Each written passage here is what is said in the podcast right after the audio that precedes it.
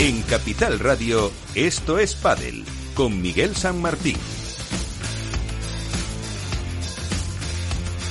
Con Miki Garay en la parte técnica, muy buenas a todos eh, para hablar un ratito de este deporte que tanto nos gusta, de lo deportivo y también de lo menos deportivo. Intentaremos eh, esclarecer hoy algunas eh, cuestiones tras un eh, trofeo de Menorca en las, bueno, que ahora nos contará Contrapared un poco lo que pasó. Llega a Egipto para los chicos y para las chicas una semanita de descanso antes de que algunas participen en un nuevo Challenger esta temporada. Son eh, un poco los eh, temas que vamos a tratar con protagonistas de lo que ha pasado en el mundo del pádel y con tertulia, como siempre. Ahora, durante los próximos 90 minutos eh, más o menos, pasar un rato entretenido, el principal objetivo. Y como siempre, lo primero, ponernos al día.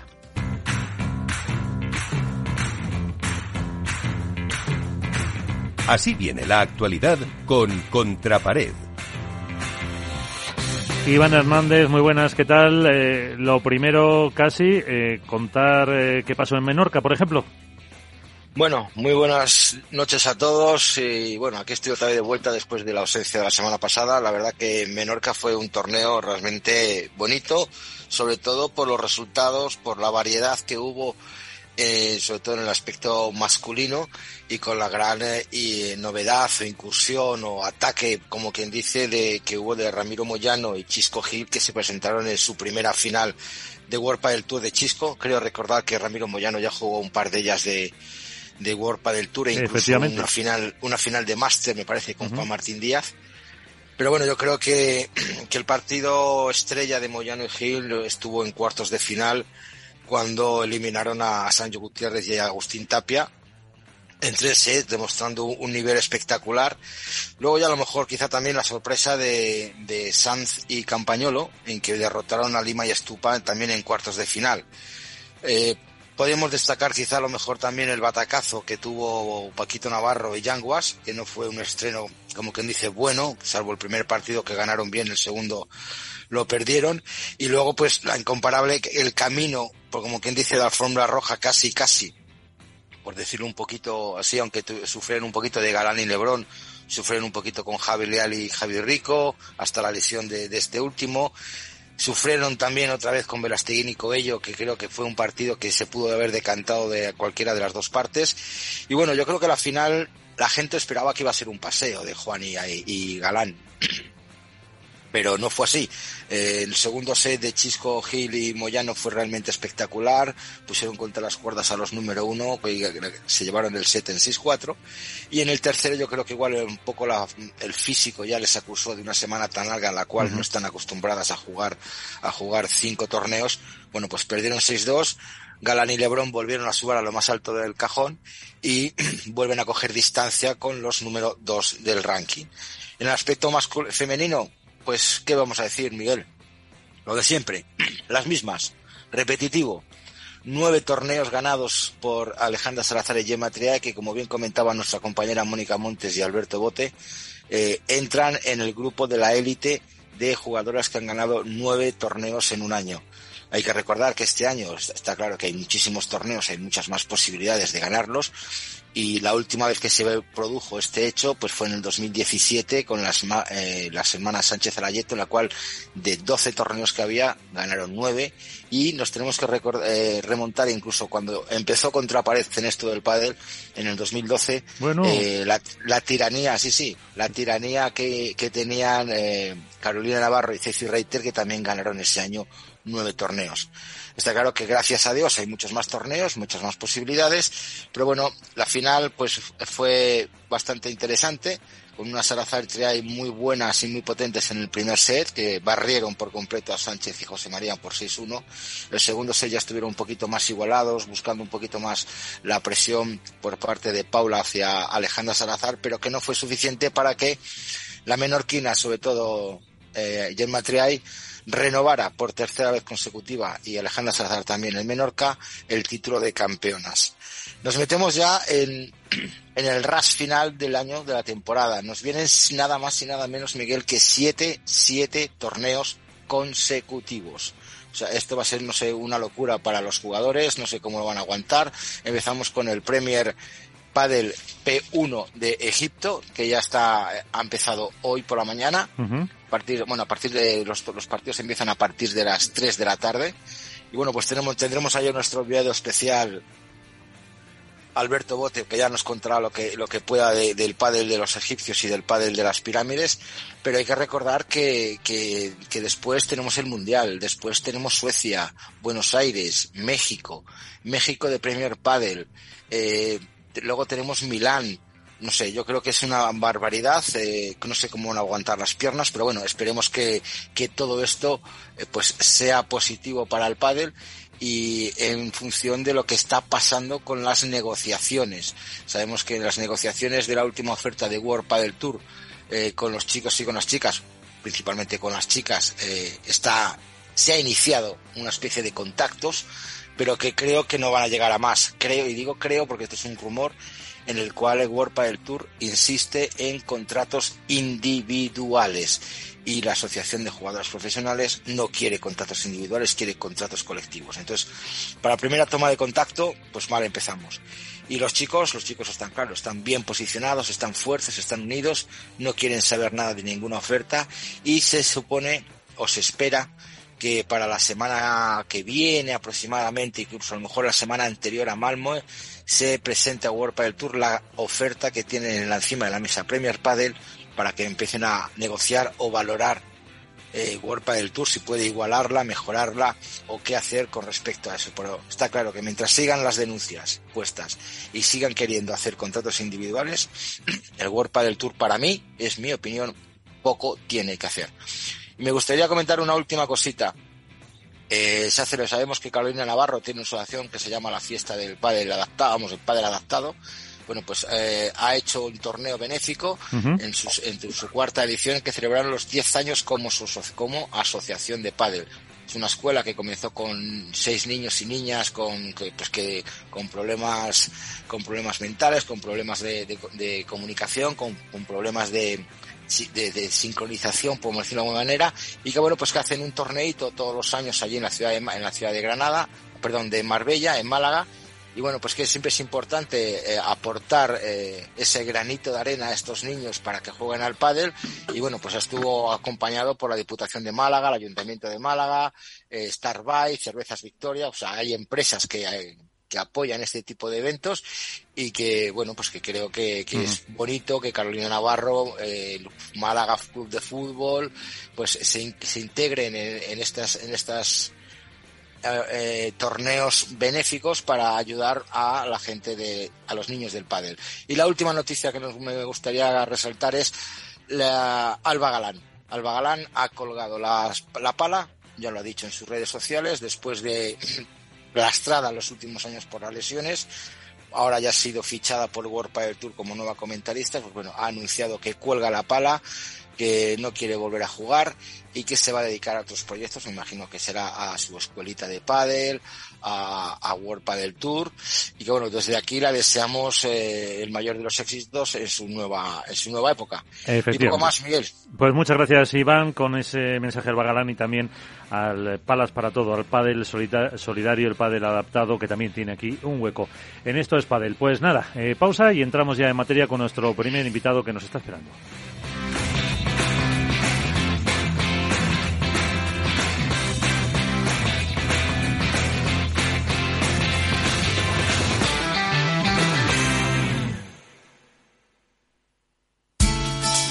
De la mano de Alejandro Mazón y el equipo de Cuídate Deluxe, llega el chico del chándal a El Balance para ayudarnos a estar en forma y mejorar nuestro bienestar general.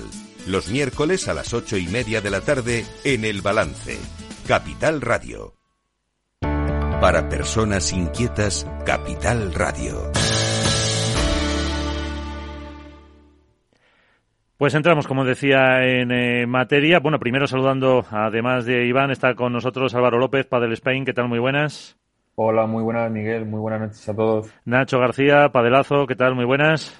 Hola, ¿qué tal? Muy buenas a todos. Y nuestro primer invitado es Alejandro Villaverde, es el secretario general de la PPA, de la Asociación Profesional de Jugadores de Padel. Alejandro, ¿qué tal? Eh, muy buenas. Gracias por acompañarnos unos minutos. Alejandro, tienes eh, cerrado el, el micro. Vamos a ver. Ahora. Ahí, ahí está.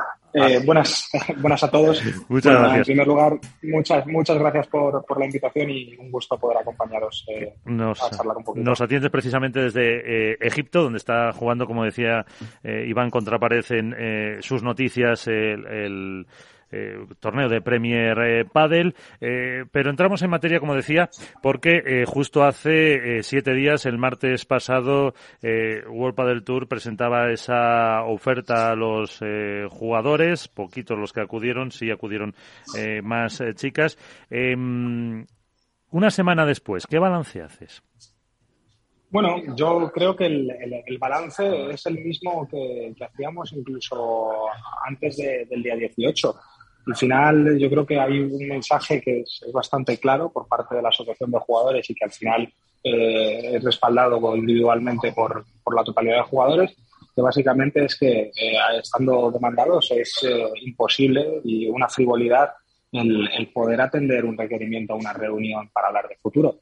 Yo creo que es una cuestión de, de, propia, de propia lógica, ¿no? O sea, al final hay eh, una situación que no se puede obviar, que es que eh, los jugadores eh, a día de hoy, bueno, primero de forma colectiva, a día de hoy individualmente, están demandados en arbitraje encima, que al margen de eso hay una, una demanda del jugador de lo mercantil respecto de la propia asociación y el board de jugadores que integran dicha asociación.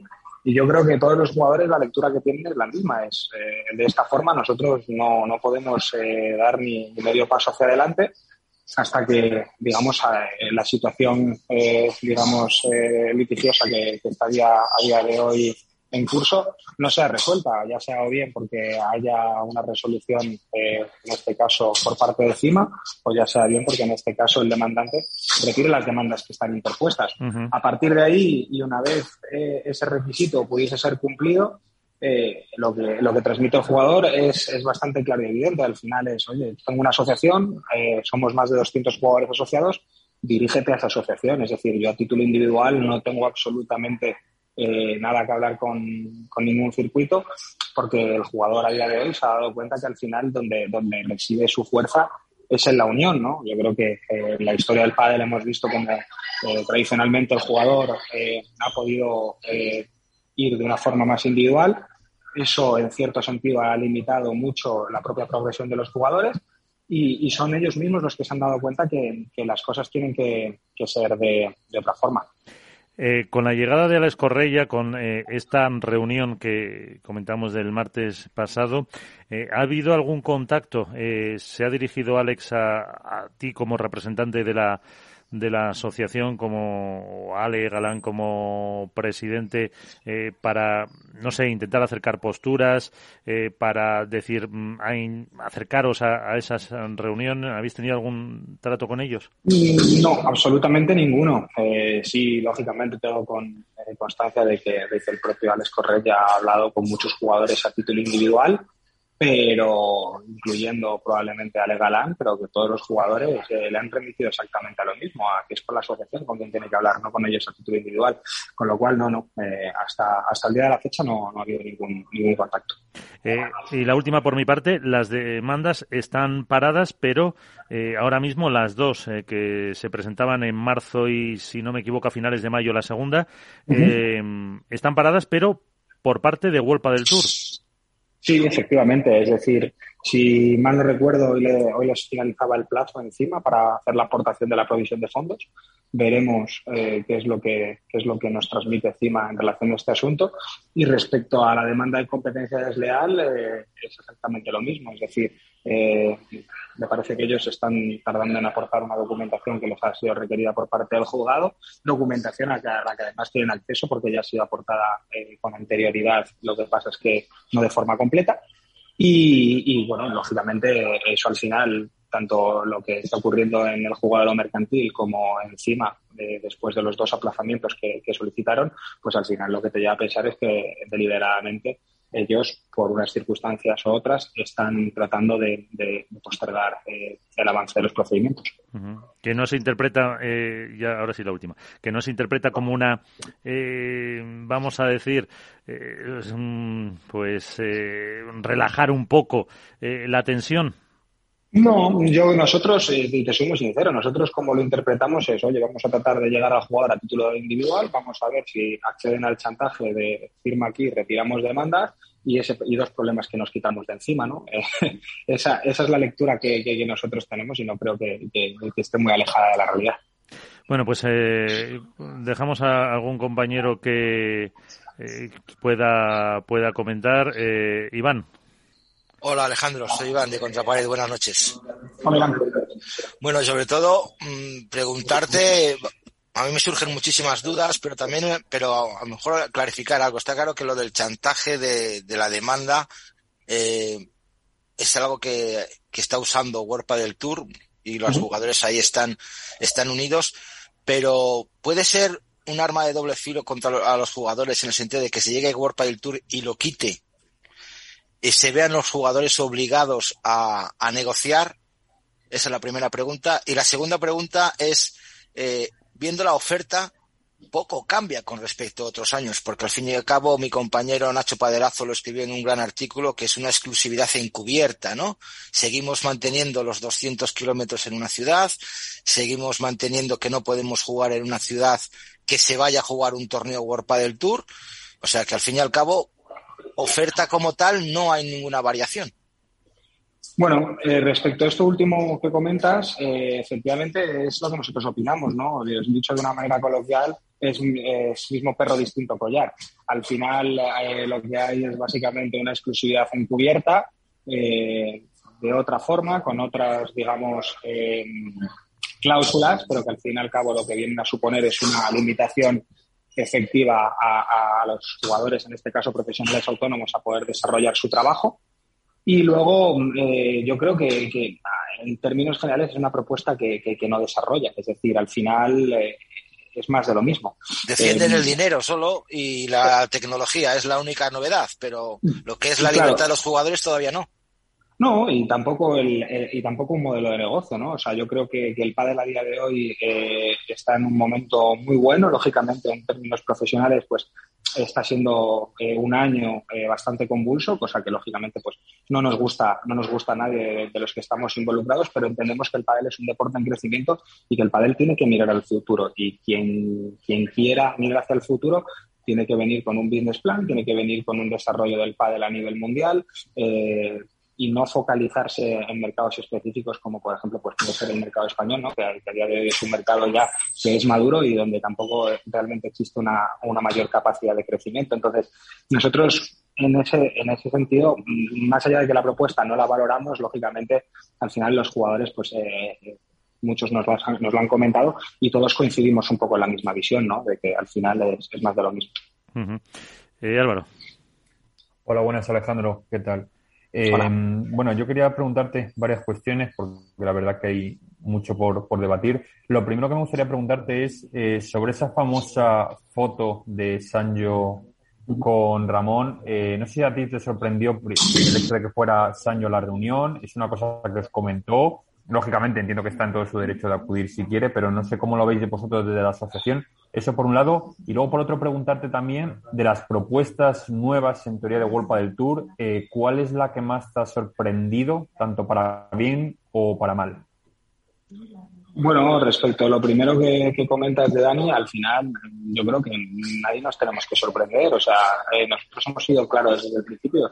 Por parte de la asociación hay una, una recomendación que está basada en el sentir general de, sus asociados, pero a partir de ahí el jugador lógicamente tiene que tener libertad para atender cuantas reuniones considere oportuno, está en su legítimo derecho, con lo cual yo creo que nosotros no, no somos quienes para, para, enjuiciar la actitud de nadie por el hecho de que, de que vaya o que no o que no vaya a una reunión. Al final, lógicamente, pues eh, Dani es un, es un hombre hecho de derecho y, él pues habrá tenido una valoración que, probablemente pues sea distinta a la del resto de sus compañeros. Eh, por antes, por alusiones que, bueno, sí, Álvaro. Sí, bueno, quería preguntar eso, también sobre todo que me, que me dijeras eh, lo que te preguntaba, eh, si alguna propuesta te ha sorprendido para bien o para mal, y luego también otro, otro inciso, no sé qué os ha parecido, o a ti personalmente desde la asociación, esas declaraciones que hizo Alex Correia en la radio de que si los jugadores no estaban de acuerdo y no firmaban o no se unían a World del Tour, pues que habría como un poco la posibilidad al hecho de que se retirase World del Tour y que los jugadores eh, pudiesen jugar otro circuito, o sea, como que desapareciese el circuito actual. Cuando te refieres a, propuestas, ¿te estás refiriendo a algo en particular de, la propuesta que a, lo que a lo que presentaron en general, o sea, las cosas nuevas que, en, principio presentaron si te soy sincero, es que no, realmente no la hemos valorado en profundidad. O sea, es lo que, lo que os comenta al principio. O sea, para nosotros la propuesta no existe. Es decir, al final, eh, el dirigirse al jugador a título individual eh, no, no, es válido desde nuestro punto de vista. Entonces, al final, mm, nosotros desde la asociación como colectivo simplemente sobre algo que no va dirigido hacia nosotros no podemos limitarnos sin ignorarlos. ¿Entiendes? Entonces, no, no hay nada que nos haya sorprendido. Sí, o sea, lógicamente, obviamente es un documento que está, que, se nos ha enviado, que lo hemos valorado. Y ya te digo, en términos generales nos parece el mismo collar con el mismo perro. O sea, el mismo perro con distinto collar. Con lo cual, no, no hay nada reseñable que, podamos comentar. Y en relación, en relación a, lo, a lo otro que me comentabas, bueno, yo creo que eso es una pregunta más, lógicamente, para, para, para la O sea, al final, yo las cosas que, las, opiniones que, él puede él puede decir entiendo que obedecerán a, lo que él habrá comentado entiendo con, los accionistas de World del Tour o a cómo él entenderá la situación. Nosotros la verdad es que, no podemos opinar respecto de, sus palabras o sea al final yo creo que él fue bastante claro no en las declaraciones que hizo Luego, al final, no sé si esas declaraciones tendrán lógicamente el respaldo de, la cúpula directiva de Vuelta del Tour. Pero creo que es una cuestión que tenéis que, tenéis que valorarlo eh, más con él, ¿sabes? Que con nosotros. Al final, yo creo que de parte del jugador, a día de hoy, la hoja de ruta está muy clara. Creo que hay muchas alternativas. Creo que eh, el jugador el día de mañana no le va a faltar un circuito, desde luego, donde poder jugar, donde poder seguir desarrollando su trabajo y seguir creciendo profesionalmente. Y, al final, pues eso, o sea, es una cuestión que, realmente considero que tenéis que hablar con él y preguntarle a él. Padelazo, por referencias además te mencionaba antes Iván.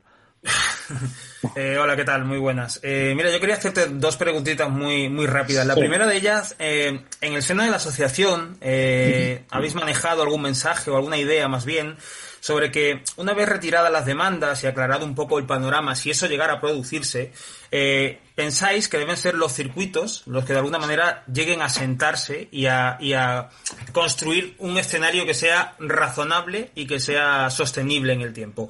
Evidentemente, los obstáculos que hay a día de hoy, las demandas, exclusividad, etcétera, etcétera, eh, ese escenario lo, lo, llevan demasiado lejos, ¿no? Pero si eso es posible, eh, llegado el caso de que hubiera retirado demandas, llegado el caso es posible eso, ¿buscáis eso realmente?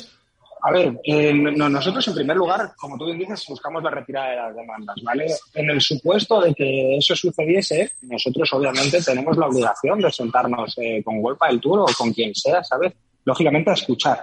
Eh, eso yo creo que, es la clave de todo, ¿no? Y que, y que no todos aquí estamos entendiendo. Hay que, hay que escuchar. Y, el escuchar, lógicamente, implica por, por, por, no cerrar ninguna puerta. Lógicamente, nosotros, en la visión que tenemos de futuro, siempre tiene, cobra mucho más sentido eh, eh, el, un único circuito que no tener dos circuitos, ¿no? Porque al final eh, consideramos que la imagen que se puede mostrar del deporte con dos circuitos puede ser una imagen un poquito confusa, sobre todo para el, aficionado que, no sigue día a día el mundo del pádel. Y entonces, dentro de eso, lógicamente, nosotros entendemos que si hay dos circuitos que quieren hacer pruebas, pues al final lo, que tiene sentido es, desde el lado del jugador, que ofrezcamos ese paraguas de protección al propio jugador y que sí, lógicamente, sean los circuitos los que en un principio tengan que entablar una conversación, ¿no? Pero mm, lo que te digo siempre va un poco destinado en preservar un poco la estabilidad del jugador que durante todo este año ha sido amenazada y que al final es nuestra consigna número uno. Es decir, nosotros lo hemos dicho muchas veces, es que nosotros no pertenecemos a ningún circuito, nosotros somos la asociación de jugadores y, siempre vamos a buscar lo que sea lo mejor para, para, para los jugadores y no para, no para nadie en concreto. Entonces, eso se marca un poco. Sí, perdón, Alejandro. Al hilo de eso, la segunda pregunta que quería hacerte, que me viene bien esa reflexión, porque quería entender realmente ante, ante qué estamos. Es decir, ¿estamos ante un posible cambio de modelo del pádel profesional? Es decir, eh, el fin de la competición eh, que trabaja de forma exclusiva con jugadores, ¿eso se va a acabar? ¿Estamos ante ese escenario o realmente esto es eh, liberarnos la mano izquierda y atarnos las esposas a la derecha? Porque World del Tour, una de las cosas, una de uno de los mensajes que ha deslizado es que de alguna manera la asociación eh, de jugadores está eh, atada a Premier Padel. Es decir, se quiere liberar de World Padel Tour para vincularse a Premier Padel también en unas ciertas condiciones de exclusividad. No sé si lo que se trata es de replicar el modelo con otro circuito o estamos para derrocar ese modelo. La respuesta verdadera y real, estamos para derrocar totalmente ese modelo. Es decir, el jugador no va a seguir jugando en régimen de exclusividad. O sea, pero ni con uno ni con el otro. O sea, al final eh, no sé si fuiste tú en una entrevista o alguien eh, estos últimos días que dijo que eh, el, jugador a día de hoy está definiendo qué quiere que sea el pádel cuando sea mayor. Yo creo que es exactamente eso. O sea, ese es el ejemplo que ilustra la situación actual.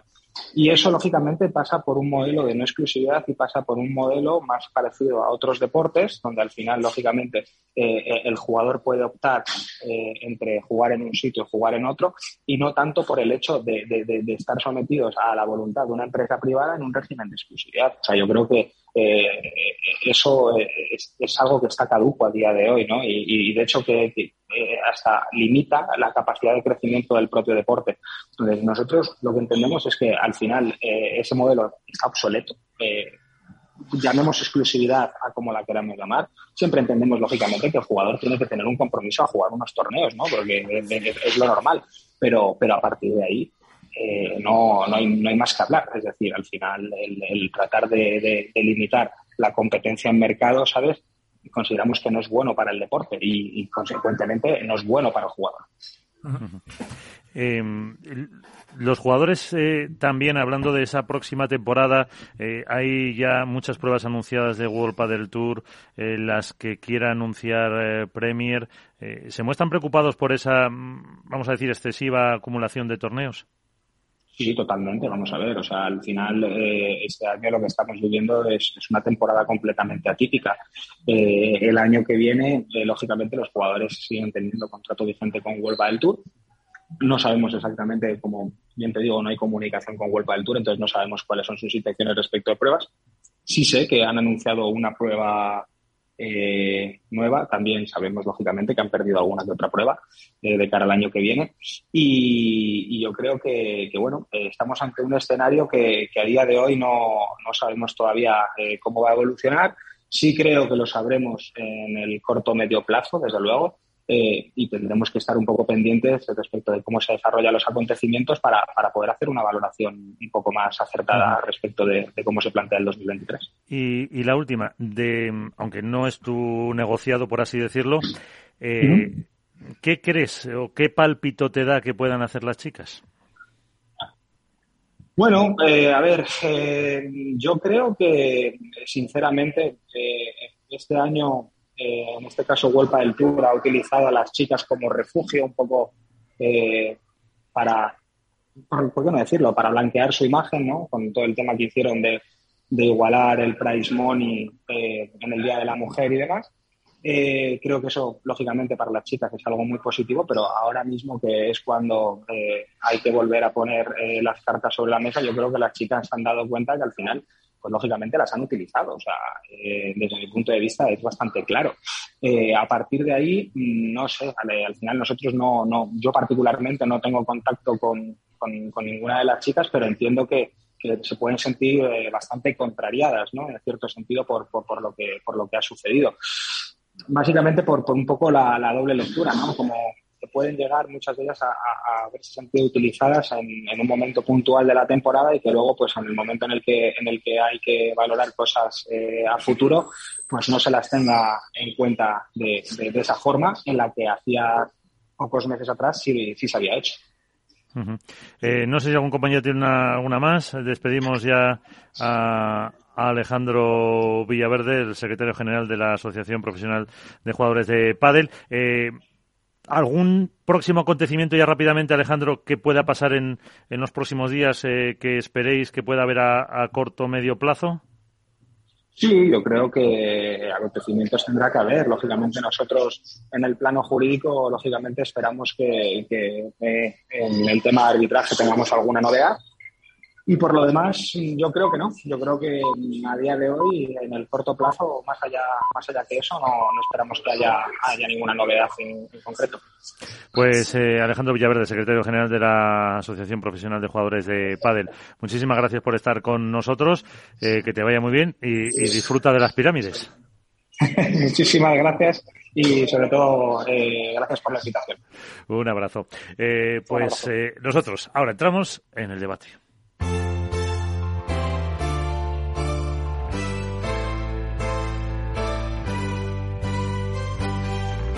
En Esto es comienza el debate.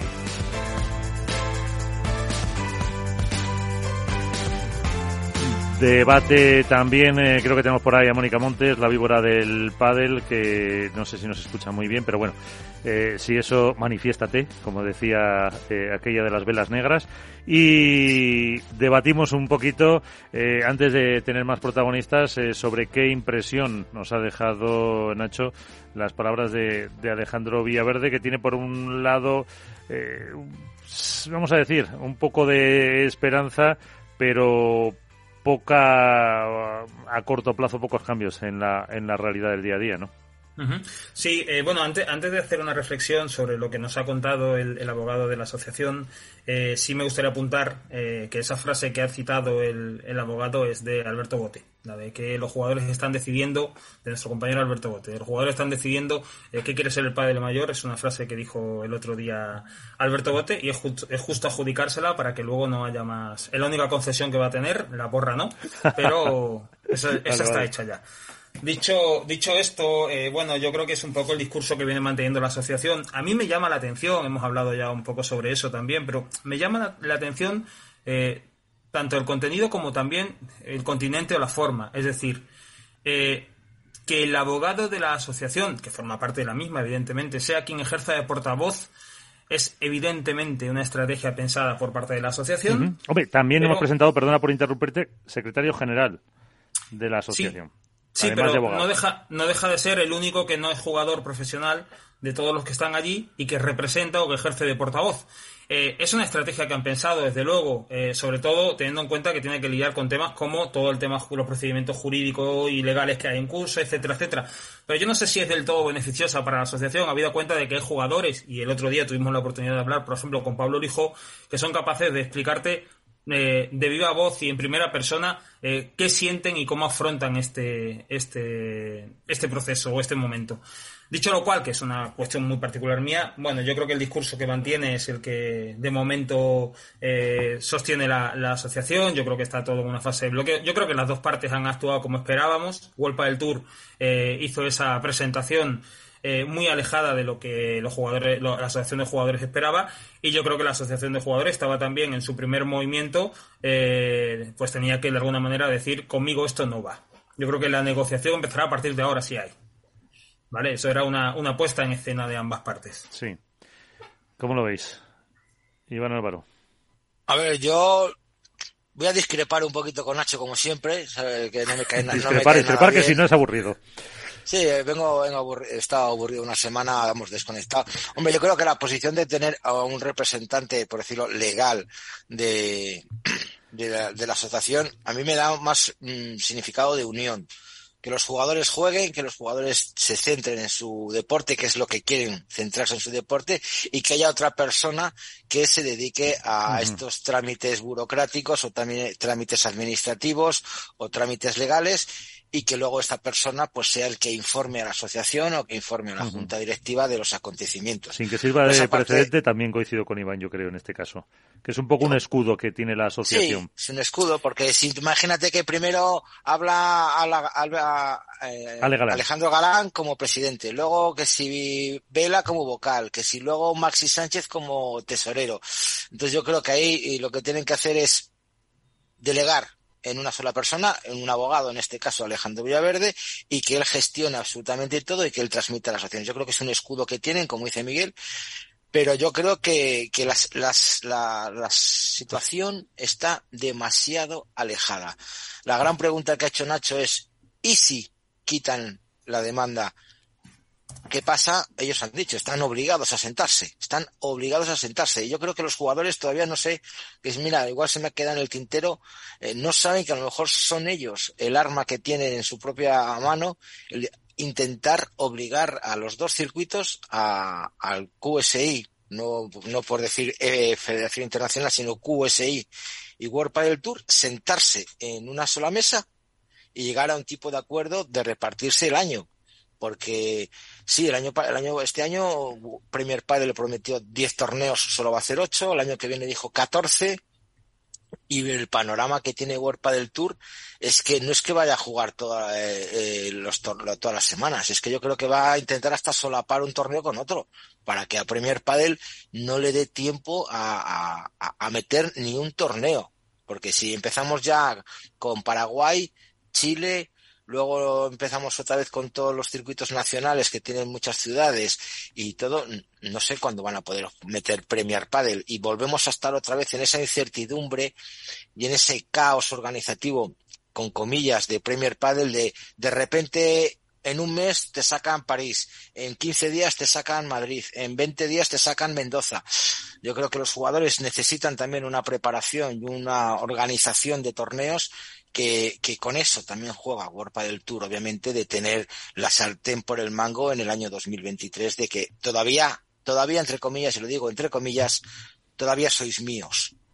Entonces, eh, y luego otra vez, obviamente, eh, lo de la exclusividad encubierta, a mí, yo he leído la propuesta, es que no veo nada nuevo. Lo único nuevo que veo es aumento de dinero en los premios y la tecnología Foxstream esa que quieren meter ahí con 40 cámaras, rayos láser, ultrasonidos, música especial, no sé si van a poner un DJ cada vez que la voz la salga fuera y, se ven en campanas porque es lo único que falta, pero en el aspecto deportivo siguen las mismas cláusulas no de exclusividad, pero solo puedes jugar mis torneos, tengo preferencia para 15 torneos, si juegas 15 te doy un bonus, pero si juegas de 15 a 17 te descuento, eh, no puedo jugar en, en, una ciudad que, que se juegue un World Padel Tour a 200 kilómetros, y es lo que hablábamos Nacho y yo. O sea, que los jugadores pueden estar jugando ahora mismo en Egipto, perdón, eh, World Padel Tour puede estar jugando uh -huh. en Bruselas,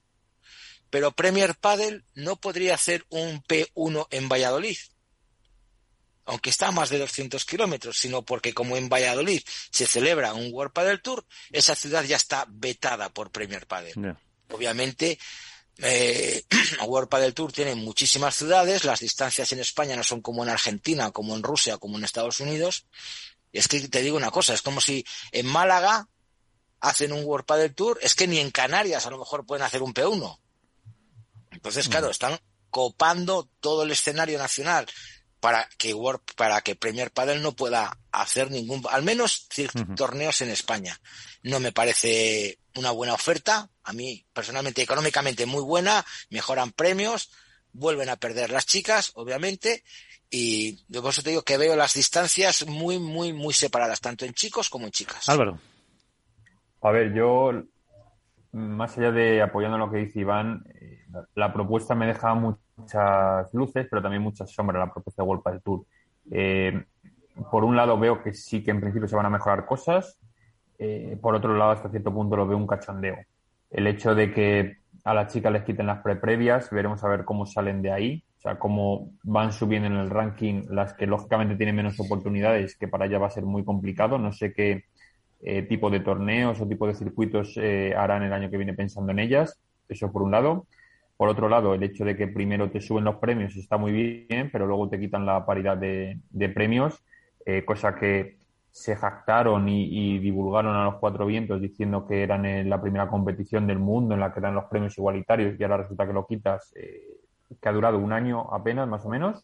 Desde el 8 de marzo. Bueno, eh, me deja, ya te digo, me deja muchas dudas. Eh, yo creo que al final es verdad que tendrían que negociar, pero si este año el, el, calendario ha sido el que ha sido y ha sido una locura y muchísimos jugadores se han quejado de que no han tenido tiempo de descanso, tanto los más veteranos como los jóvenes, lo del año que viene va a ser una locura todavía más, porque Premier Padel, como bien ha dicho Iván, va a aumentar el número de torneos. En principio sí que cumplirá su palabra, no como este año, y va a hacer los 14 torneos que tiene previsto hacer sobre el papel. Eh, World Padel Tour va a hacer más torneos, o por lo menos el mismo número que este año, eh, con lo cual el calendario va a estar desde, me parece que es primero de febrero o mediados de febrero, va a estar apretadísimo. Y, y sobre todo luego hay que ver también cómo encajan otras competiciones eh, de federaciones, que ese es otro tema que, que también se puede abrir el melón aquí y comentar, eh, llámese Campeonato de España, llámese un montón de pruebas, que también tienen que encajar en el calendario. ¿Cómo lo van a hacer? Pues no lo sé, porque yo creo que el año que viene, eh, a mi punto de, vista, los jugadores van a tener que dejar de jugar más de un torneo. No sé si alegarán lesiones o qué alegarán, pero eh, no pueden estar al mismo, a, ese ritmo jugando eh, semana tras semana, como por ejemplo este año que ha habido, incluso creo que han sido cinco semanas seguidas de torneos, que al final eso eh, no te da margen ni a cambiar nada ni a descansar. Entonces, claro, llegan a final de temporada como están llegando. muchos los vemos con, con lesiones, con tirones, sobrecargas, etcétera, etcétera. Pues eh, habrá habrá que ver porque bueno también ha, dejado caer eh, Alejandro Villaverde que a Golpa del Tour se le había caído algún algún torneo ya eh, ahí de alguna de alguna ciudad. Eh, enseguida seguimos hablando de esto, pero eh, yo creo que hay que ponerse de, pie para saludar a nuestra siguiente invitada, eh, doña Alejandra Salazar. Eh, ¿Qué tal? Muy buenas. Hola, muy buenas. ¿Cómo estáis? Muy bien, eh, aquí con Iván, con Álvaro López, con eh, Nacho Padelazo, para felicitarte primero por eh, ese, ese triunfo eh, otra vez en eh, Menorca, no podía ser menos, porque yo creo que si no ya Gema te daba con la pala, pero eh, ¿habéis vuelto, se puede decir, y a lo grande? Bueno, creo que... Bueno, si alguna vez os habíais ido. Claro, me, me gustaría pensar que, que lo que lo que digo siempre, ¿no? Ni hay que dramatizar cuando se pierde, porque obviamente tenemos unas compañeras fabulosas que nos lo ponen muy difícil y, y que, bueno, también no todo el mundo puede jugar bien siempre y, y tienes tus días tus días más bueno más débiles y, y, como te digo si las demás además están mejorando tanto eh, y hay un nivelazo pues se puede perder. Que hemos mal acostumbrado a todo el mundo a que siempre va bastante bien, pues claro, parece que luego es un drama cuando, cuando se pierde, pero, pero bueno, ha sido un septiembre quizá eso, un poquito menos victorioso de lo que nos hubiera gustado. Y, y, bueno, ya hemos, yo creo que vuelto al nivel, independientemente de ganar o perder, ¿eh? me refiero. Eh, nosotras eh, hemos vuelto a tener esa complicidad y, esa conexión dentro de la pista. eh, Sabes que el otro día la clave de, de eso nos la dio Rodri Ovide aquí en este programa. ¿Ah, sí? Sí, sí, nos dijo que fue, eh, es que además no me acuerdo la fecha, no sé si, si alguno de los compañeros se acuerda, un asado en su casa. Dice que se, que fue clave para, para cambiar, para cambiar todo en el equipo. Sí, hay que, hay que reunirse, hay que charlar, hay que, bueno, mmm, hablar a corazón abierto, ¿no? Como digo yo, y, y bueno, eh, se, se, sacan conclusiones siempre desde el respeto y positivamente, y yo creo que, que siempre viene bien cuando no estás pasando eh, una buena racha, pues hablar y, bueno, que cada uno exponga eh, cómo está viendo la situación y bueno, mm, y qué siente, ¿no? Y qué, uh -huh. qué le está pasando eh, por dentro. Así sí. es más fácil entender a, al otro y que nos podamos ayudar entre y, todos. Y eso con el porrón de triunfos que lleváis este año, que es casi nada. Que no sé si, si, si a lo mejor, a, pues no sé, cuando empezaba la temporada hablaríamos por febrero o marzo, eh, se sí. planteaba estas eh, cifras, eh, a lo mejor mm, en el conjunto del año lo firmabais eh, tranquilamente.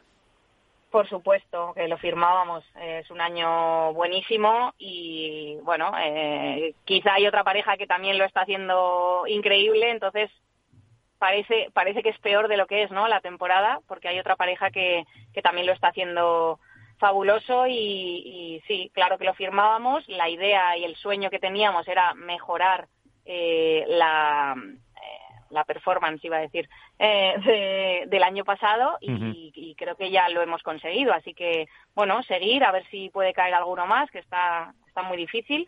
Y, y ya te digo, que es que lo firmaba a principio de año y, y no empaña el que haya habido un mes un poquito más de sequía, no empaña el año que estamos haciendo, que al final eh, hay que tener la cabeza fría y bueno, escuchas muchas cosas, ¿no? Lo que hablamos siempre. La gente pone mucha presión, eh, bueno, esta pareja ya no funciona, esta pareja, uff, se tiene que separar. Mm, vamos, yo no me lo he pensado ni en, ni en un minuto, ¿eh? ni en un segundo de que, de que la pareja no, no funcionaba, para nada. eh, la última, por mi parte. ¿Pesa el 1? Vale. ¿Cómo? ¿El 1 pesa mucho? pues supongo que un poco siempre y luego depende de cómo sea la persona, pues le pesará más o menos. Sí. eh, bueno, pues eh, Nacho, Álvaro, eh, Iván, eh, bueno, Nacho, te dejo el primero. Venga. Hola Alejandra, ¿qué tal? Enhorabuena por, el, por la victoria. Gracias. Yo quería, quería preguntarte, bueno, al hilo de lo que decía eh, Miguel, eh, ¿pesa más sí. eh, defender el uno o eh, perseguirlo? Mm, bueno, al final defenderlo es, es la máxima es la máxima presión eh, que hay porque es como todas las parejas mmm, quieren ganarte a ti y tienes que responder cada partido. Entonces, para mí, yo creo que, que mantenerlo es la máxima presión y no y no conseguirlo. O sea, no no estando de dos, pues siempre te quitas ahí un poquito. Uh -huh. Y otra, otra cosa, eh, has comentado que eh, escuchabas cosas durante el, el, bache que habéis atravesado, atravesado, que la gente, bueno, de alguna manera decía que, que si ya no funcionabais como pareja, que las expectativas estaban muy altas, etcétera, etcétera. Pero, ¿crees que ha podido influir también un poco en ese, en ese nivel tan alto de expectativas que había sobre vosotras? Eh, un poco vuestra, eh, vuestra lo que tú comentaste al principio de temporada, ¿no? Que de alguna manera eh, soñabas o aspirabas a, conseguir 12 o 13 torneos, no me acuerdo cuántos títulos dijiste en aquel momento. ¿Crees que de alguna manera también vosotros mar vosotras marcasteis un poco el nivel muy alto entonces? Sí, seguramente, porque somos muy exigentes, queremos mejorar y, y creemos que somos capaces. Al final es una exigencia desde, yo siempre lo tomo desde el desde la confianza, ¿no? Eh, que tenemos la una en la otra y que sabemos lo que podemos dar. Que quizá en los momentos malos eso aflora más y, y nos ha ido a negativo, pues seguramente. Por eso lo bueno es hablarlo y ver qué está pasando para, para poder para poder ayudarnos y bueno, si en esos momentos hay que bajar la exigencia, pues pues que se baje. Oh, hola, buenas Alejandra, ¿qué tal? Bueno, lo primero enhorabuena y luego quería hacerte dos preguntas. Eh, lo primero, sí. se habla siempre de que el pádel femenino está muy igualado, etcétera, etcétera, pero viendo los resultados de este año, eh, las dos parejas que estáis copando los títulos y, y los domingos prácticamente semana tras semana, eh, sois las mismas. ¿Crees que hay un escalón eh, bastante diferencial entre vosotras, eh, Ari y Paula, y el resto de parejas? Eso por un lado. Y luego, por el otro, me gustaría preguntarte sobre el tema de World del Tour y la propuesta. Eh, tú fuiste muy clara, sobre todo en redes sociales, eh, no te gustó en exceso la propuesta. Quiero que ahora, si un poco más en frío que han pasado unos días, pues que nos comentes un poco cómo, cómo la valoras tú y cómo la valora eh, la Asociación de Jugadoras. Vale, no, no sé dónde ha salido que yo he dicho algo de la propuesta en redes sociales. No me suena haberme me, me, No sé si, o a lo mismo me estoy equivocando, pero me pareció ver, no sé si algún tuit tuyo o algo eh, comentando que algo de la propuesta o algo así, de alguien que habían puesto sí, un tuit, no sé si o sea, respondiendo. Sí que, sí que corregí que ponían que había igualdad en, en los premios y puse, puse, que no, puse que no. Sí, so, sobre todo es un Eso tema sí. que, que, se jactó mucho Golpa del Tour de, de lanzar a los cuatro vientos, que había conseguido la igualdad, que era el primer deporte de la historia en conseguir igualdad de premios y que ahora lo quiten apenas eh, ni siquiera un año, pues eso, ¿cómo se ha sentado también un poco a vosotras? Sí, eh, bueno, en un primer momento eh, es cierto que, que, la propuesta, pues no había muchas cosas que hay que pulir, hay muchas cosas que, que tampoco se dio la información adecuada y bueno, hemos seguido en conversaciones, la propuesta al parecer no es, no es definitiva, no, no es que sean lentejas o nada. Así que bueno, eh, esto sigue. Vamos a, a, seguir luchando y peleando porque se mejore desde el colectivo eh, la propuesta para todas, eh, escuchando a todas y, y viendo eh, todo lo que, lo que podemos seguir eh, intentando mejorar para para todas las jugadoras y bueno eh, no hay no hay una decisión tomada. Todavía tenemos tiempo de cara al 2024 y, y ver qué va a pasar. Eh, Iván. Hola buenas noches Alejandra. No, lo primero no sé si me oyes.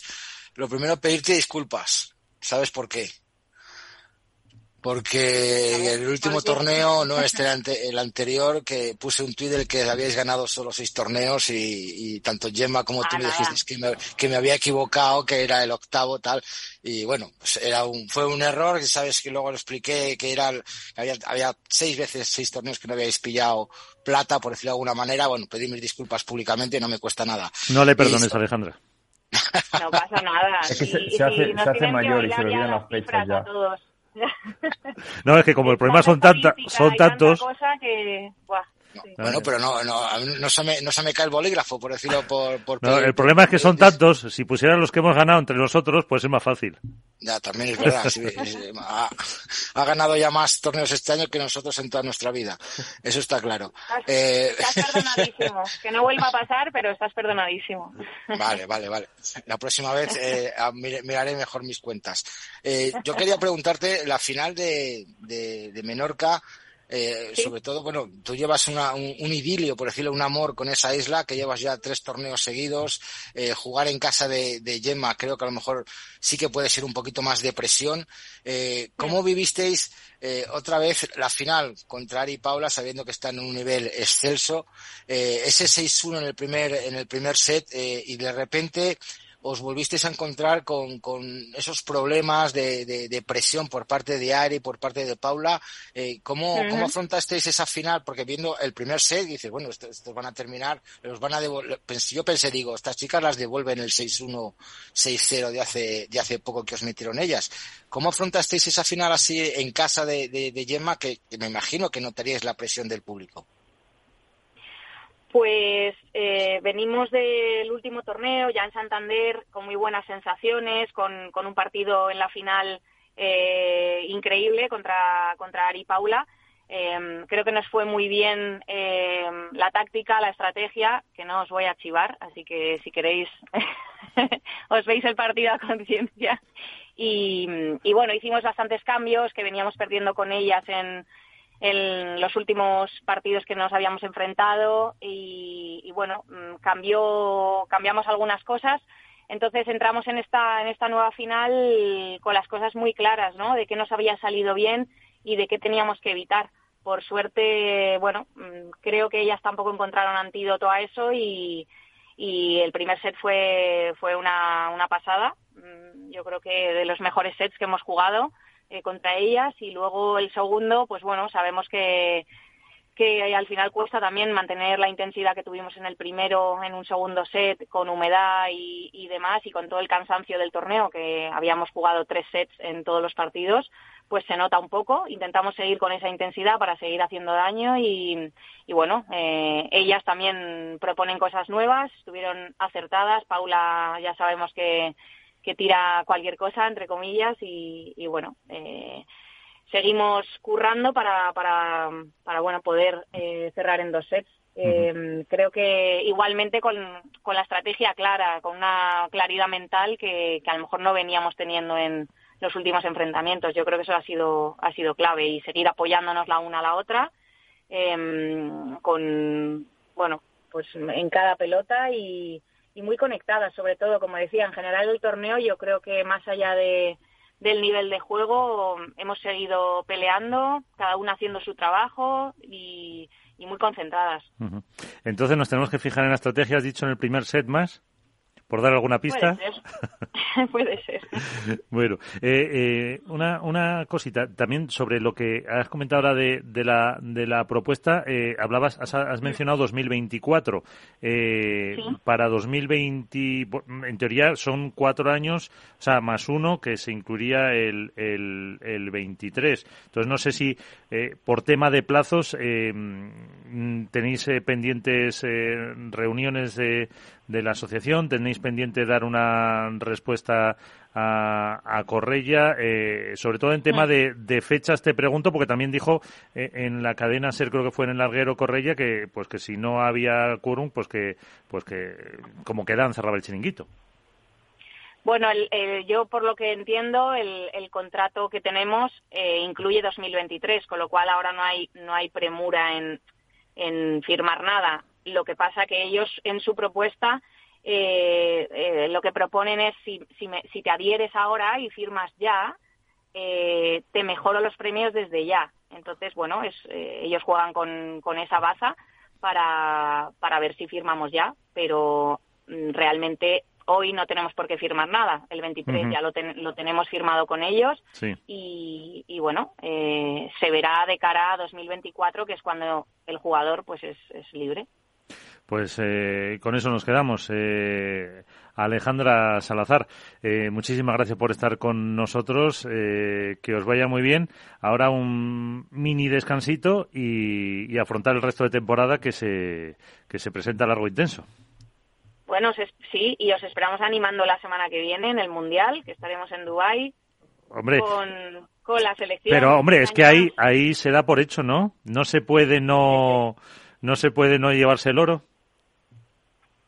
Eh, bueno, eh, todo es posible en esta vida, pero mm, bueno, todo, todo no, pero eh, es decir, eh, el equipo argentino, bueno, nunca sabes y pueden jugar muy bien y, y ya nos pusieron en aprietos el año pasado, así que iremos con mucha cautela. Es una semana diferente también, hay que seguir eh, pues muy concentradas, entrenando y, y nada, esperemos que, que vaya bien y nada, disfrutar, que es mi, bueno, desde, desde los 18 años que empecé con la absoluta y han pasado otros 18, ¿eh? Fíjate. Ahora, de ser la pequeña, soy, pues soy mamá pato ahora. La, veterana. Luego, normal que Iván no se acuerde de todos los triunfos. O sea, es eh, lógico. O sea, que tienes más campeonatos de España que seguro que, por ejemplo, que alguna de las que se enfrentan contigo en años. O sea, puede ser, puede ser. Pero aún así, hay que decir que está que sigue estando en una forma espectacular. Así que, pues eso, que con el oro al cuello te vemos enseguida. Eh, Alejandra, muchísimas gracias. Muchísimas gracias a vosotros. Un abrazo. gracias. Hasta luego. Chao. Es verdad que además eh, reconozco yo un poco ahí mi mea culpa que no caía en el mundial, que se van ya para para Dubai eh, y en cuanto pues eso eh, lo que no sé em, como decía Alejandra a lo mejor Nacho eh, con la propuesta de Wolpa del Tour son eh, claro tienen firmado este año se les mejoran los precios digo los premios eh, si no acepta ninguna de las chicas y el torneo o el de 2023 si sigue seguirán con esa igualdad porque claro eh, os figuran dentro de la propuesta como no adheridas eh, sí, bueno, de momento hay un contrato en vigor con unas condiciones. Yo tengo un contrato en vigor, yo no estoy ni como adherido y no, yo tengo un contrato en vigor como World del Tour hasta finales de 2023. Y eso, en principio, a no ser que quede anulado por las dos partes o por alguna de ellas por incumplimiento, es un contrato que, lo, que vincula a ambas partes y se mantiene vigente durante toda la temporada 2023. Lo que el circuito está tratando ahora es de no es exactamente la figura legal, pero para que se entienda, sustituir esos contratos antiguos, o sea, los va a anular por estos nuevos que le ofrece, que sería de entrada en vigor inmediata en el momento de la firma y sería muchas de las condiciones que ya tienen eh, planteadas serían pues de aplicación instantánea. Eh, pero lo que dice Alejandra, eh, la jugadora tiene un contrato en vigor, ahora ya no tienen prisa, llevan todo el año aguantando sin jugar Premier Padel, entonces ahora es cuando sí van a ser, si antes ya fueron cautelosas o prudentes, como ya decían, ahora van a serlo todavía más. Lo que, lo que no sé si, lo que no sé si, si me ha llamado la atención que haya dicho que bueno, que efectivamente eh, esto no son lentejas, sino que no era una propuesta definitiva, cosa que eh, lo comentaba justo al principio, yo tengo la sensación de que por muy alejadas que las posturas puedan estar, eh, en una negociación, de, en, en, un proceso de este tipo, eh, cada uno parte siempre de un máximo y luego las posturas se van acercando, evidentemente, y creo que en esa está Vuelta del Tour, tanto con las jugadoras como con los jugadores. Vamos a ver movimientos en los próximos días, seguramente, que no tengo una pista sobre ello, pero sí que me estoy muy a la expectativa de ver cuál es el posicionamiento de las jugadoras, porque aquí hay dos factores, yo lo escribí el otro día, hay dos factores que en principio me parecen importantes eh, para comprender que las jugadoras si se van a acercar o no a World del Tour para renovar contrato con ellos. El primero de ellos es que tenían la igualdad de premios conseguida y de repente le proponen volver otra vez a la brecha de premios entre hombres y mujeres. No es que aspiraran a ella, es que ya lo tenían conseguido. Y les van a eh, eliminar un, eh, una, conquista una conquista que ya tenían. El segundo factor es de hace justo un año, y es lo que ocurrió en torno al Campeonato de España, cuando las jugadoras se plantaron y boicotearon es la prueba reina de la Federación Española de Padel porque entendían que se produjo un caso de discriminación respecto a los chicos. Eh, yo no veo a esas jugadoras, estamos hablando de jugadoras top, estamos hablando de la propia Alejandra Salazar, de Gemma Triay, estamos hablando de todas, apenas, no hubo parejas, eh, hubo solo ocho, parejas eh, femeninas de ranking menor las que jugaron esa, esa competición. Con lo cual sería muy difícil de entender que las jugadoras aceptaran eh, una propuesta nueva de Vuelta del Tour con premios menores que los jugadores teniendo en cuenta ese precedente. A ver, yo, eh, yo me gustaría comentar que a lo mejor a efectos legales en toda empresa en la cual tú durante un periodo de tiempo cobras un dinero superior o por, por trabajo, por negocios o por lo que sea, una vez que transcurre tres, cuatro, cinco meses, no sé si es el tiempo legal, no es el tiempo, me parece que son tres meses y estás cobrando, o sea, a uno le hacen jefe durante tres meses porque está de baja a su jefe y no vuelve hasta los cuatro, a partir del cuarto mes tú ya tienes un derecho adquirido sobre ese dinero, sobre ese precio, sobre ese sueldo y no te lo pueden rebajar. Entonces, a lo mejor a efectos legales, las jugadoras también se pueden agarrar a eso decir, oye, tú desde el mes de marzo hasta ahora me has igualado los premios, yo ya tengo un derecho adquirido en el sentido, no sé si es cierto o puede ser así o se pueden agarrar a eso. Por tanto, ahora no me puedes bajar. También te digo, sí podrían porque a lo mejor es un contrato nuevo. De ser un contrato nuevo, pues pueden poner las cláusulas que les dé la gana. Mm, yo estoy con Nacho, no creo que vuelvan para atrás después del batacazo que pegaron al Campeonato de España, después de la unión que han mantenido y la alegría que, y, el, y lo que se ha jactado World del TIR de ser el primer deporte en, igualar los premios. Hay que recordar que no fue Premier, no fue World del Tour el que hizo esto. Hay que recordar que fue la Federación Española de Pádel en el primer campeonato el que igualó esos premios. Sí fue el deporte del pádel, pero no fue la organización de World del Tour. Entonces, ahora volver para atrás mm, me parecería un, error por parte de, ellas, obviamente. Pues eh, vamos a saludar, luego seguimos con el debate, a otro de los eh, protagonistas del torneo de Menorca, eh, Francisco Gil. Francisco Gil, ¿qué tal? Muy buenas. Gracias por acompañarnos. ¿Cómo estás? Muy bien, muy buenas a todos. Ya mm, a finales ya firmamos unas cuantas más. ¿Cómo? Si firmamos ya más finales. Que ya no, ya no podéis quedaros menos. Rami, tú. Ojalá, ojalá. ¿Dónde hay que firmar? Eso. Eh, ¿Cómo viste esa, esa final? Fíjate que cuando ganasteis el, el segundo, eh, no sé si ahí teníais alguna posibilidad. Luego también, eh, yo creo que el Estado, ese muslo derecho de Ramiro Moyano, que tuvo que pedir el fisio, no sé si fueron dos o tres veces, os penalizó un poquito o, o no creíais eh, que, que podíais vencer a los número uno. Bueno, al principio nosotros cuando nos metemos en la pista creemos que podemos ganarle a, todo el mundo. Si no, no nos meteríamos en la pista, pero es verdad que ante los número uno eh, es bastante complicado y cualquier ventaja que, que le des se te, te, cuesta el partido. Eh, nosotros creo que lo competimos desde primera hora bien, quizás al principio nos, nos pasó factura los nervios de jugar una final, pero creo que poco a poco nos fuimos metiendo en, en el partido, competimos bien y no, yo no creo que la, la, la lesión, que al final no fue lesión de, Ramiro, fue una sobrecarga por, por tantos partidos jugados en, tan pocos días. Eh, yo no creo que no, que no sé, no, no le echamos la culpa a eso, la verdad. Yo creo que los número uno son número uno por algo y creo que en los momentos importantes compiten mejor que el resto y creo que ellos supieron darle la vuelta al partido. eh, la clave que estuvo un poco ahí cuando en el tercero rompen el, el, el servicio así prontito. Sí, yo creo que, como bien digo, darle la vuelta al partido no lo digo por tema de, de, de marcador, porque siempre, casi siempre fueron por delante. Eh, lo digo más emocionalmente, creo que nosotros en el tercer set estábamos en un momento cuando ganamos la bola de oro, creo en el primer juego, creo que estábamos en un momento emocional bastante bueno. Eh, y ellos estaban un poco cabizbajos, pero bueno, supieron darle vuelta emocionalmente eh, y sí, eh, es normal, los número uno, como bien digo antes, eh, número uno son número uno por algo y creo que si te hacen un break desde primera hora eh, y se te llegan a poner por delante ya es muy difícil darle vuelta, muy uh -huh. difícil. Eh, con nosotros está eh, Iván Contrapared, Nacho Paderazo, Álvaro López de Padel Spain. Iván. Hola Chisco, buenas noches. Hola Iván, muy buenas. Bueno, sobre todo felicidades y me imagino que el próximo pregón de Puente Genil ya tiene dueño, ¿no? no creo, no creo, no creo. bueno, todo es proponerlo, ¿eh? Si hay que hablar con el alcalde, se habla.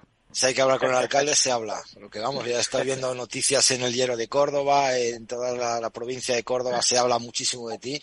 Yo quería preguntarte, eh, el punto de inflexión que a lo mejor fue en el partido de Agustín Tapia y, y Sancho Gutiérrez, en el que ibais 6-4 abajo, 4-2 abajo, sí. y de repente eh, visteis ¿qué pasó ahí? Porque de repente visteis la posibilidad de, de, de, ganar, os volvisteis locos, empezasteis a jugar de una manera brutal, sobre todo que me comentaras un poquito ese partido y luego si a raíz de ese partido ya visteis a lo mejor eh, mucho más fácil llegar a la final pensando que a lo mejor John Sanz y Lucas Campañolo no os iban a poner en, en muchos apretos y de hecho fue así, fue un 6-2-6-1.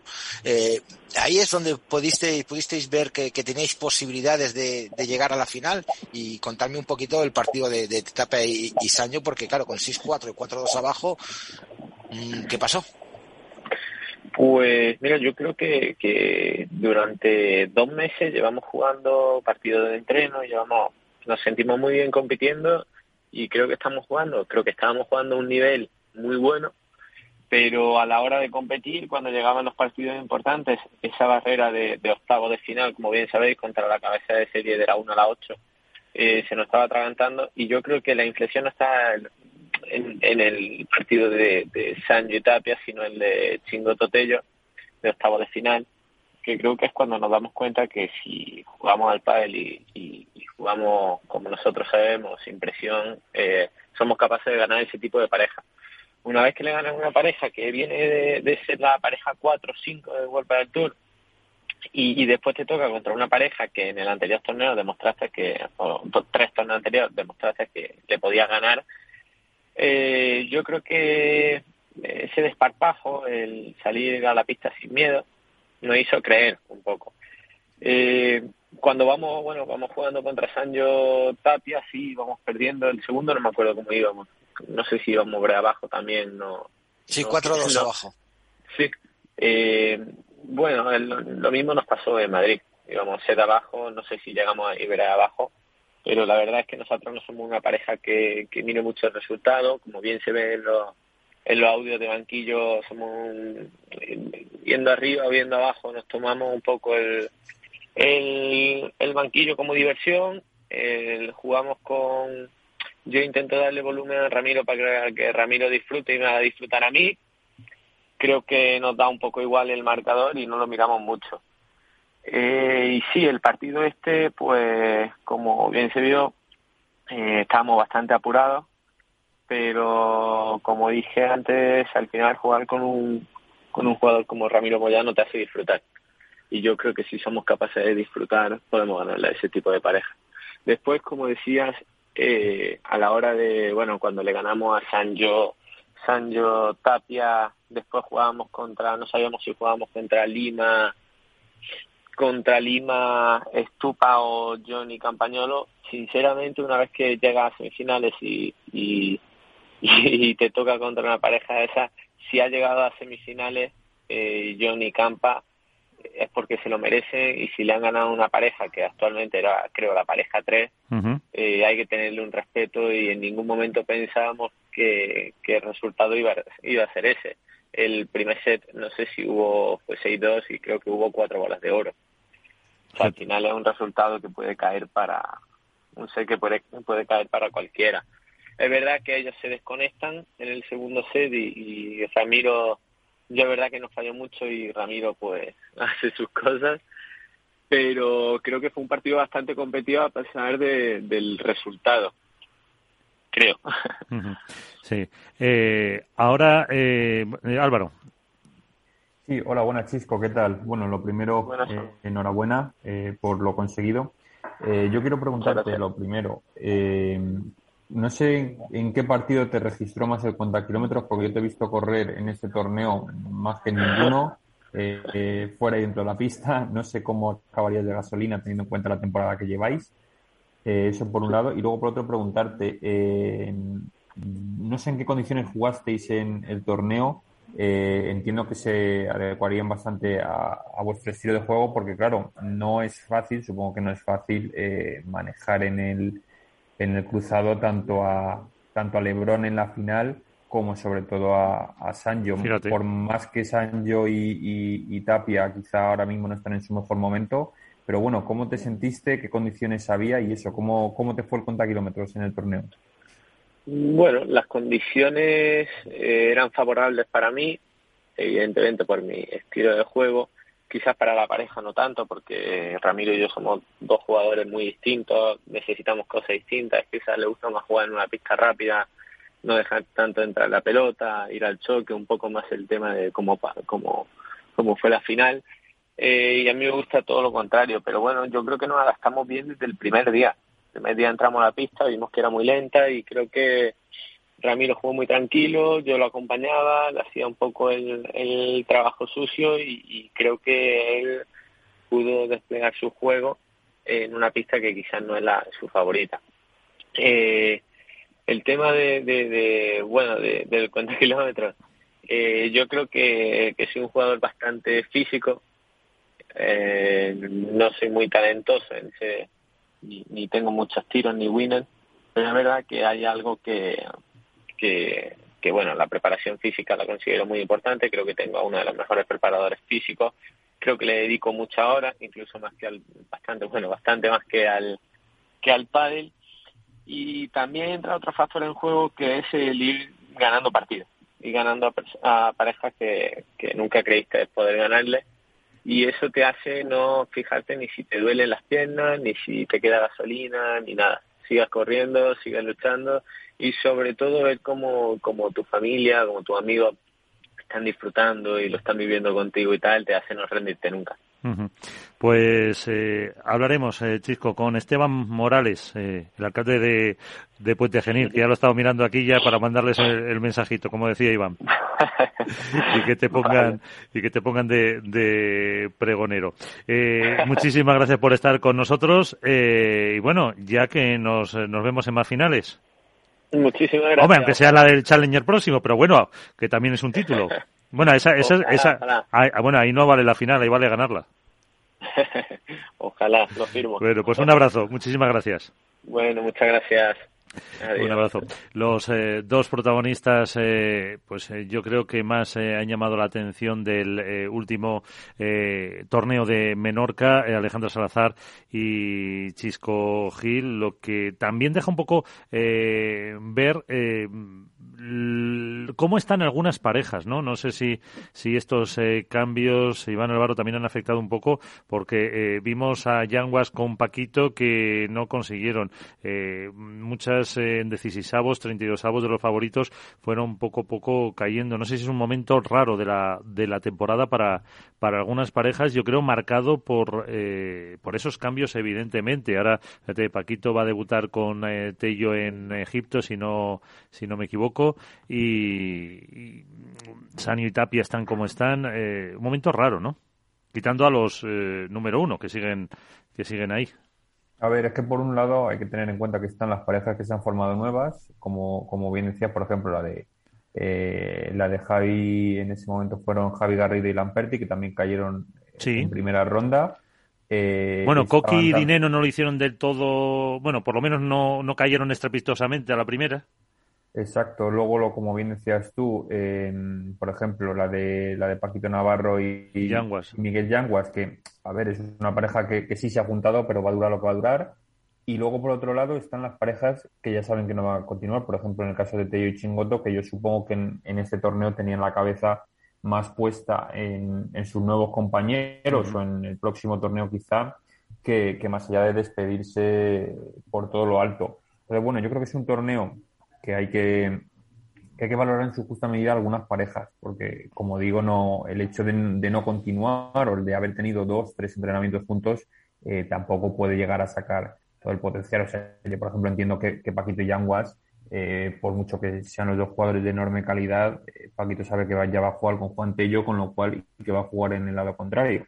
Entonces, que sí, que el espíritu competitivo está ahí, el querer sumar el máximo número posible de puntos, pero bueno, al final hay que tener en cuenta lo que es eh, la actualidad y la realidad del pádel. El hecho de, no jugar juntos, pues te deja, te hace que tampoco quieras a lo mejor entregarte al 100% para evitar una posible lesión, el no llegar a final de temporada en las mejores condiciones, etcétera. Eh, Iván. Yo creo que, que es que lo de lo de las parejas nuevas pues son ensambles son a lo mejor a veces parches que se están haciendo. Ahora está claro que Yanguas y, y, Paquito bueno pues jugaron un partido excelente el primer partido contra Cepero y Rafa Méndez 6-1 6-1 pero bueno luego se encontraron ya con una pareja muchísimo más potente y dos jugadores que, que han llegado a cuartos y semifinales como Javi Leal que está jugando a un nivel espectacular y lástima de la lesión de Javier Rico, que desde aquí le mandamos un fuerte abrazo y una pronta recuperación, y ahí perdieron 7-6, 7-6. Yo creo que, que la pareja Paquito Yanguas, no sé si voy a decir que gracias a Dios nos siguen, porque son dos caracteres muy fuertes en la pista, tanto Yanguas como Paquito, y Paquito lo que necesita es ser él el cabeza de león, no cola de ratón. Y con Yanguas, pues eh, es un jugador muy bueno, que oye, tiene todo y va a ir al mundial, pero también tiene su carácter en la pista. Entonces, dos caracteres fuertes en la pista, eh, mm, pues puede, puede llevar a, puede llevar a eso. Hoy también hay que decir que perdieron por 7-6, 7-6, no quiere decir que jugaran mal. Pero bueno, a mí me gustó muchísimo, muchísimo, muchísimo la pareja de, de, Martín y Coqui. Yo creo que fue, es una pareja buenísima defensivamente hablando, como dijo Rodrigo Ovide en las entrevistas previas al partido contra Verastegui y Coello que defienden una barbaridad, que, que Coqui, pese a su baja estatura, es un pegador nato tremendo, y que bueno, pues pusieron en muchísimos aprietos a Verastegui y Coello, que perdieron por tres sets, que bueno, pues y, siguiendo un poquito la dinámica de Vela y Coello. Pero son parejas que, que, que bueno, Vamos a ver cómo salen. Igual, por ejemplo, me sorprendió muchísimo, está, claro, la de Campañolo y Sanz. Primer torneo juntos, habían entrenado tres días y se meten en semifinales. Y, Garrido, que había cambiado la pareja, pues eh, pierde en el primer partido con, con, con Miguel Lamperti. Entonces, claro, son parejas de circunstancias que no hay que valorarlas en un solo torneo. Vamos a ver ahora cómo se desarrolla Martini y Coqui en, en, Premier de Egipto, a ver cómo van avanzando me va a encantar y me va a gustar mucho ver a Paquito y, Tello. Pero, Ojo, pero que yo creo que decías lo del carácter con, con Yanguas, eh, pero yo creo, bueno, no conozco mucho a Tello y creo que he hablado una vez nada más con él, pero mm, yo creo que también tiene su, su genio, por así decirlo, ¿no? Hombre, todos tienen su genio, obviamente, pero... pero a lo mejor no tan fuerte como Mike, pero... no tan fuerte como Mike y hemos visto que, que en con Chingoto durante mucho tiempo era Chingoto el que llevaba la voz cantante, era el que animaba, quien no quiere decir que Tello de vez en cuando le dijera vamos enano, vamos enano a, por ello, ¿no? Pero que se le veía un poquito un papel eh, más secundario dentro de la pareja. Entonces a lo mejor eh, se van a encontrar dos pegadores que, que, van a ser dos auténticos bombarderos que cualquier bola que levante arriba la van a matar. Me va a gustar mucho ver a, Paquito a la derecha, a ver si se, cómo se acostumbra a ese, a ese lado nuevo por, por él.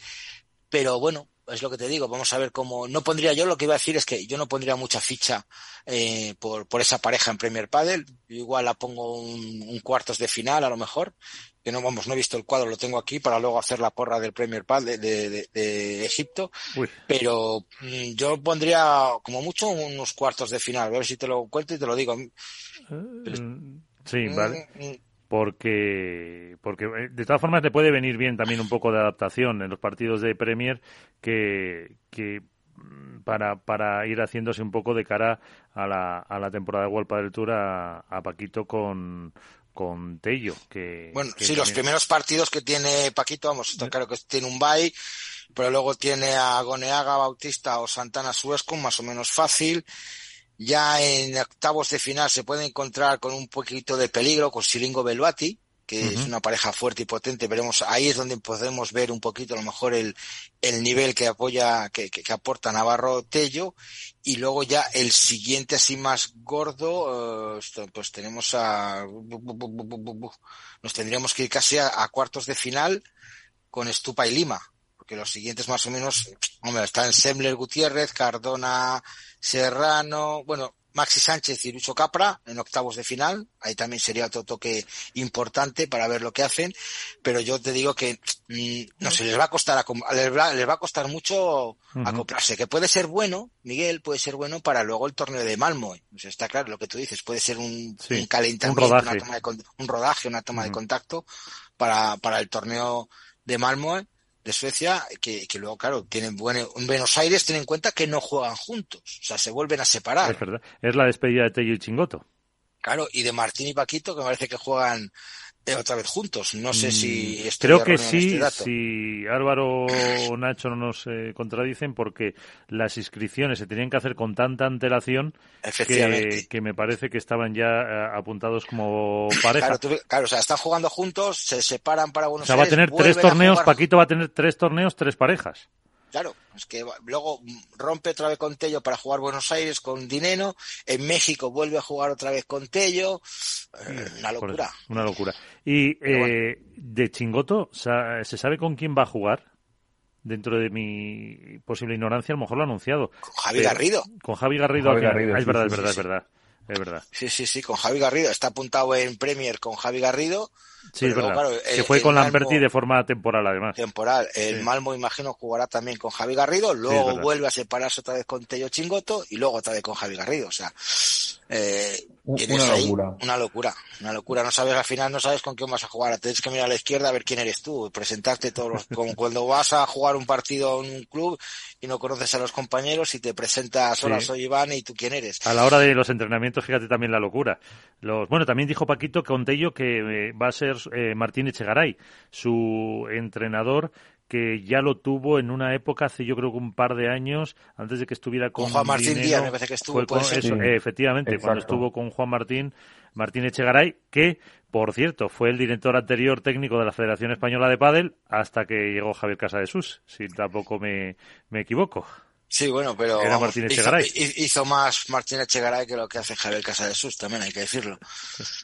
Pero bueno, eh, nos quedan eh, cinco minutillos. Claro, eh, y luego me gustaría dime. comentar una cosita. Cuente, eh, cuente. Hemos visto que el director de, el director técnico, el director de arbitraje ha sido nombrado Honorio.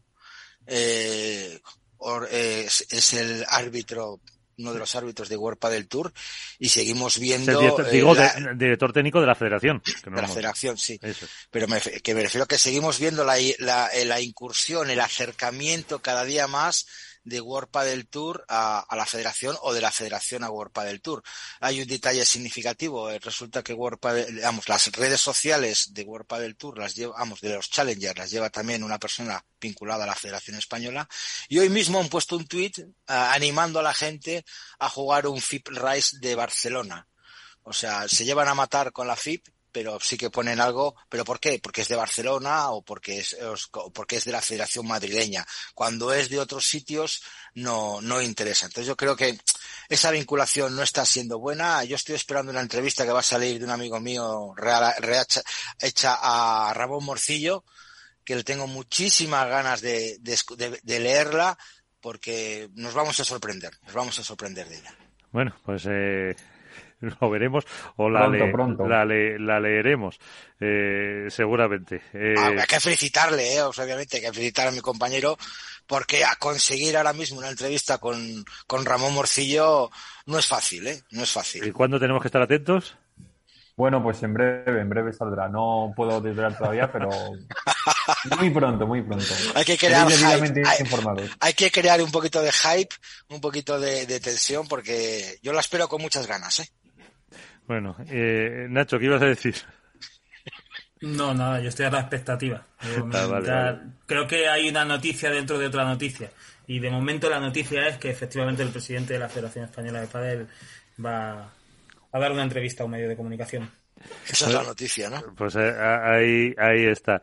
Eh, pues casi con eso. Iván ha apuntado antes una cosa que a mí me ha pillado por sorpresa, que es lo de la porra de Egipto. Yo no lo había, no había pensado. Y, y lo que no me acuerdo, si alguien puso las parejas eh, ganadoras, yo creo que sí, que fue Manu la que, la que dijo a Ale y Yema. Y, yo creo que vote a, Lebron y Galán, si no, si no recuerdo mal. Bote, bote lo tiene fácil siempre. Con los números uno tiene fácil. Yo ahora, aquí en Premier Padel, no sé, no sabemos cómo es la situación de las pistas, la humedad. No, pero Bote también dijo, también dijo, ¿no dijo también a Ale y a Gemma, Bote? Ah, Bote siempre va sí, sí, sí, es verdad, puede ser. lo, tengo, lo, tengo, apuntado en la mesa, puede ser que hiciera, hiciera, pleno, hiciera pleno, sí, puede ser.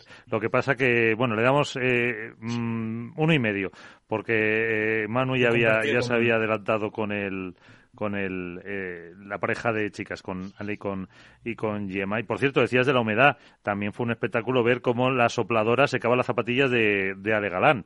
También, en Menorca y, cómo le enfocaba a Lebron el ventilador para que se le secaran los pies. Y, algún jugador más lo hizo. las ¿eh? zapatillas en un ventilador. Sí, sí, sí, sí, por eso digo. Y Javi Rico, no, ¿quién, quién es el compañero de John Sanz haciendo, escurriendo el calcetín? Cayendo agua de sudor y cambiándose los calcetines, porque de la humedad tenía que ser impresionante. Veremos ahora en Egipto cómo es la pista. Yo creo que a lo mejor por la humedad, el calor, pues eh, por el calor puede ser una auténtica bala. Ah, veremos las bolas con las que se juegan. Todavía no, no, no, no, sé, qué, marcas son. Las de Madrid fueron Barlion. Barlion, no sé si serán Babolat o son Head. Y la humedad que pueda haber, ten en cuenta que es outdoor y entonces, bueno, sé, yo aquí la apuesta la tengo un poquito a lo mejor, me tiro más por, por Galán y Lebron. Venga, te dejamos. Por Galán, aunque siempre voy a tirar, fíjate, me voy a cambiar, voy a seguir con los mismos de siempre, Vaya, Cuello, que les tienen muy enfilados y estuvieron a puntito a puntito de ganarles en, en Menorca. Yo Vela Cuello. Sí, eh, Alberto, digo Álvaro, perdón. Bueno, pues yo para dejaros a vosotros los favoritos, yo voy a optar por Momo y Alex Ruiz. Momo eh, Nacho. Pues yo creo que va a ganar, como dice Iván, Vela y, y Collo, pero como no se va a repetir, eh, ponme, se la quito a Alberto, ¿no? Ponme a, los número uno. Eh, vale, y como Alberto está ocupado ahí en Egipto, pues nada, y yo me apunto a, a Lima y Tapia que confío, confío en ellos. Así que, bueno, lo veremos, lo disfrutaremos y la semana que viene no estaremos porque es eh, día uno, todos los santos, así que haremos... ¿Te vas de vacaciones? ¿No quieres trabajar? estaré trabajando, eso es lo malo. Y si no, fácil componer la, la, radio con las noticias, pero estaremos por aquí, pero no tendremos esto, esto es padre. Así que, compañeros, como siempre, un placer por dejarme aprender con vosotros y hasta la próxima. Hasta la próxima, buenas noches. Hasta luego. Chao, hasta luego.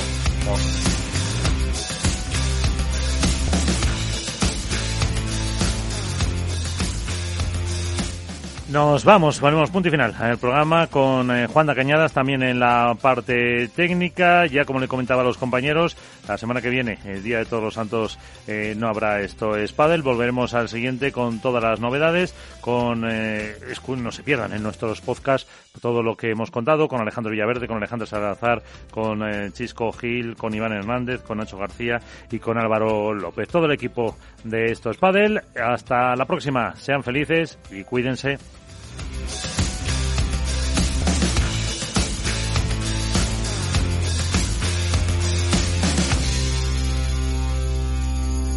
Esto es Padel.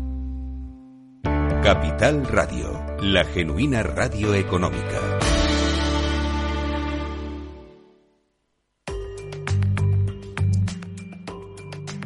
La digitalización de las empresas.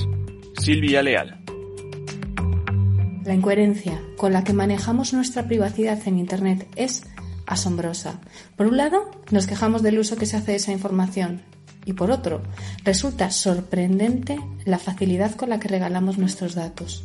Lo ha dejado claro el proyecto Your Face is Big Data del fotógrafo ruso Egor Chekhov. Pasó semanas haciendo fotos de desconocidos en el metro de San Petersburgo, por supuesto sin su consentimiento, y demostró que tan solo eran necesarios unos pocos minutos para identificar al 70% de quienes se cruzaban en su camino. Por si fuera poco, también podía acceder a datos personales como su profesión, aficiones, edad y lugar de residencia. Para ello, utilizó el software de reconocimiento facial FineFace y la red social más popular de Rusia, Bontek, aplicaciones que le permitieron demostrar la exhibición que hacemos de nuestra intimidad en Internet. El problema de fondo es, ¿estamos manejando bien nuestra privacidad o se nos ha ido de las manos? ¿Qué podría llegar a saber sobre nosotros un extraño en el metro? ¿Y sobre nuestros hijos? Estamos sin duda frente a un complejo debate que además requiere que se ponga encima de la mesa la otra cara de la moneda, porque ¿y si nuestros datos fueran imprescindibles para el desarrollo de un nuevo medicamento o para salvar la vida de otra persona? ¿Qué harías?